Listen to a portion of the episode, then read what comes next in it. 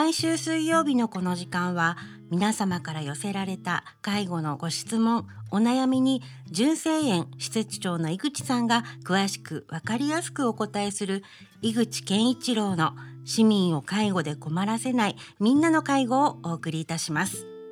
私は番組アシスタントの FM 小田原小山由香子と申します。井口さん今週もよろしくお願いいたします。はいよろしくお願いします。本日も、えー、神奈川県社会福祉士会青少支部の支部長の重本遥さんにお越しいただいております。重本さんよろしくお願いします。よろしくお願いします。改めてにはなりますけれども、はい、まあ産休に入るまで振り返ってみてお仕事どうでした？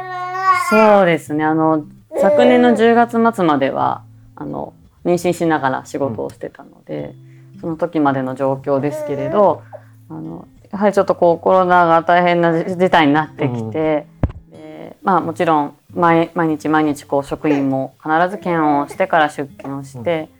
うん、で手指消毒をしてもちろんマスクは前からつけてましたけどさらに徹底してっていうところでだいぶあの感染にこう気をつけながらの生活が定着してきてたところだったかなとは思います。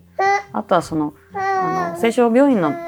中でこうコロナウイルスの方をお受けするっていうことはなかったんですけれども中にはやっぱりちょっとこう、えー、この時期熱発するとみんなこう心配になって大丈夫かなもしかしてコロナウイルスかなっていう感じであの感染対策徹底しながらあの検査をしてっていうことを少しずつこうあのやっていっていたところであるかと思います。ただあのなかなかその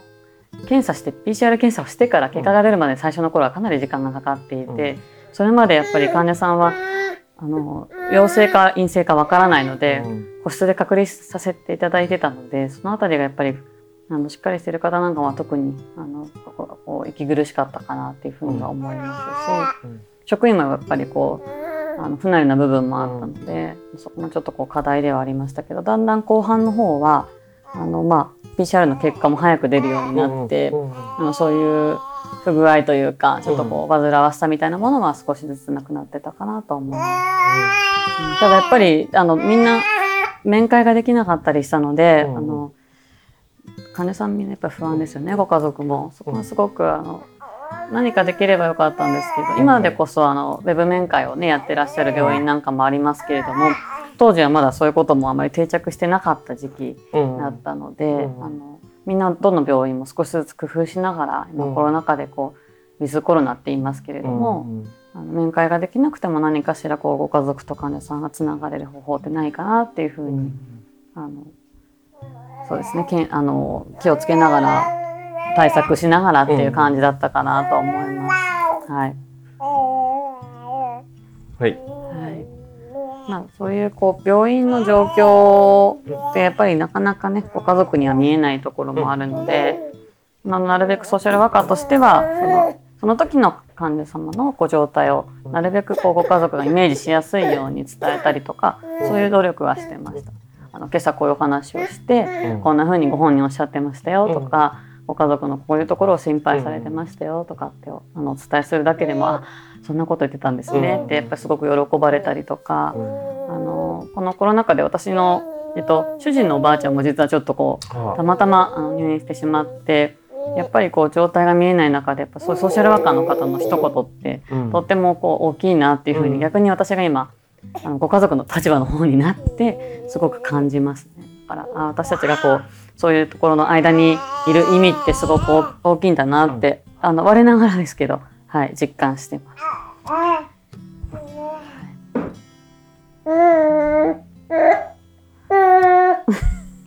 コロナ禍でやっぱり出生率って下がってるんですかね？おそらくあの調べてないですけれど、うん、あのちょっと小田原市役所の方にも聞いたんですけど、うん、そもそも保育園の申し込み自体が例年の半分ぐらいなんですって、はい、だからかなり入りやすいかなと思って、うんえっと、この4月からも実は保育園申し込みしてるんですけど、うん、保育園によってはやっぱり人気の保育園だったりすると、やっぱり、ね、例年通り入れないっていうのはあったり、と場所だったりもねどこでもいいというわけではやはりなかなかないので。では社会福祉会の方もお話聞いてもよろしいですか？はい。そうですね。あの社会福祉士会さっきあのごめんなさい前回ですねのオープンチャットの話もしたんですけど他にまあ研修の企画もやっぱりあの毎年毎年年2回はさせていただいていてで県民公開講座ってどなたでも参加ができるので特に会員じゃなければいけないということではないんですけれど、あの今年度は生きづらさをテーマにしてあの最初がそうです若者を対象としたあの、えー就労支援のところの今課題をあのちょっと講師の方をお招きしてお話ししてで前回はあのつい先日6月6日にもう終わっちゃったんですけれども、それは、えー、と今度子どもに焦点を当てて先ほどあのお話ししたみたいな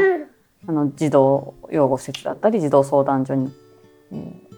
入らないようなこう JK ビジネスとかもねよくありますけれどもそういうこともあの、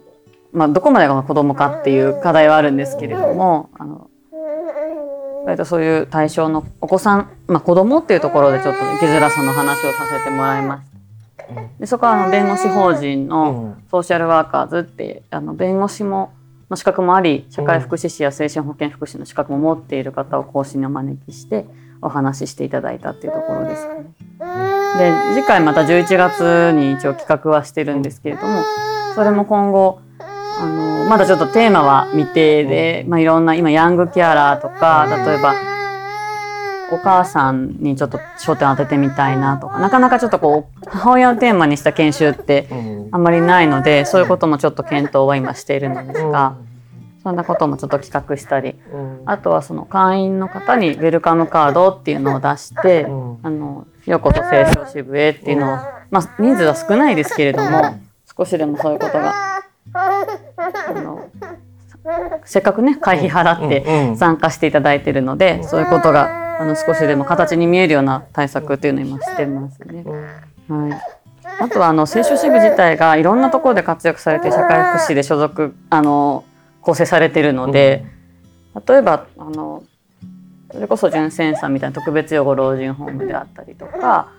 えー、とスクールソーシャルワーカーの方もいらっしゃれば地域包括支援センターの方もいらっしゃいますし、あのやっぱりコロナ禍でみんなそれぞれ課題を抱えてるみたいですけれども、やっぱりあの経済的な相談増えたよねっていう話はしながらあのみんなでこんなケースあったんだよっていうふうに共有したりとか、あの感じでじゃあこういう課題を抱えてるためにどういうあの研修を企画したりとかあのどういう話ができたらみんながこうよりこう社会福祉士としての専門性を発揮できるのかなっていうことを常に考えている、そういう活動を今考えているところですかね。オンライン化とかも進んでるんですか？やっとですね、うん。それも昨年の11月からですね、まあ、私が妊娠してたこともあって昨年度はですねまああまり思うように活動ができなかったっていう状況はあったんですけれどあの、まあ、他の支部の状況も見ながら Zoom を使って、えっと、オンラインで幹事会というのを毎月開催してましてであとはそうですねあの研修も全て今オンラインになってます。本当はもう少し落ち着いてくると集合研修と合わせてのハイブリッドができればいいねっていう話はしてるんですけれどもそれもスタッフがやっぱりその Zoom の操作だったりに慣れていかないとなかなかちょっと課題が大きいかなと思うので今あのホストは私が毎回させてもらっててちょっとそのホストの操作がみんな慣れるように順番に、うん、あの練習しているところです。はい、でもだいぶそれで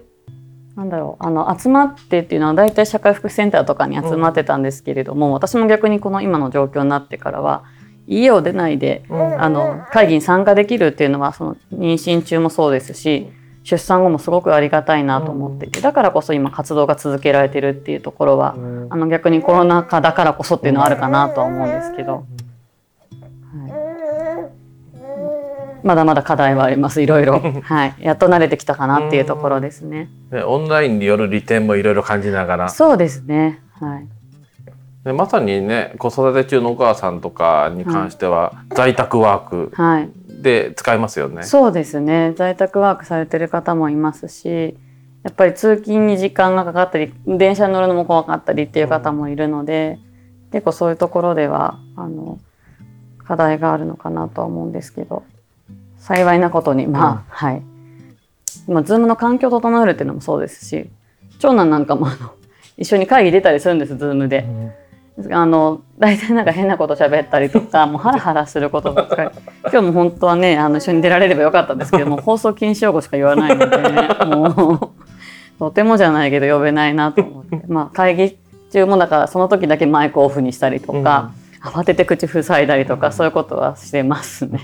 まあ大人の仲間入りしてねあの盛り上がっちゃうっていうのはねそうですね。はいわかりますね。